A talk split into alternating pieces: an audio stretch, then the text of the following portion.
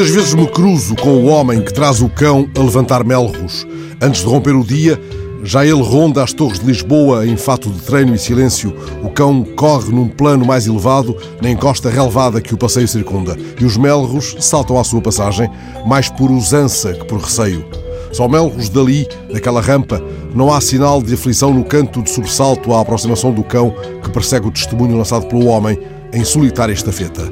Ambos, homem e cão, parecem entregar-se a um divertimento acompanhado a melros.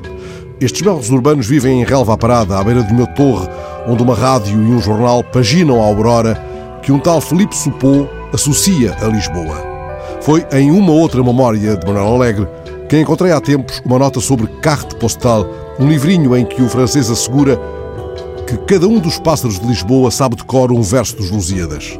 É o canto de um melro que encosta o ouvido de Alegre a essa página. E Alegre conclui que talvez haja uma toada de Camões no trinado desse melro. Da última vez que os vi, homem e cão pareciam postados a escutar melros. O homem não fazia correr o cão, lançando para diante o testemunho de imaginária estafeta. Permanecia de pé, braços esticados ao alto, respiração funda. Depois ensaiava uma espécie de dança, em movimentos muito lentos. O cão fitava-o sentado na relva, as patas da frente pousadas para diante, numa placidez vigilante. E lembrei-me de uma certa passagem de cão como nós. Gostavas de estar connosco a sós, mas não cativo, e sempre presente, ausente, como nós.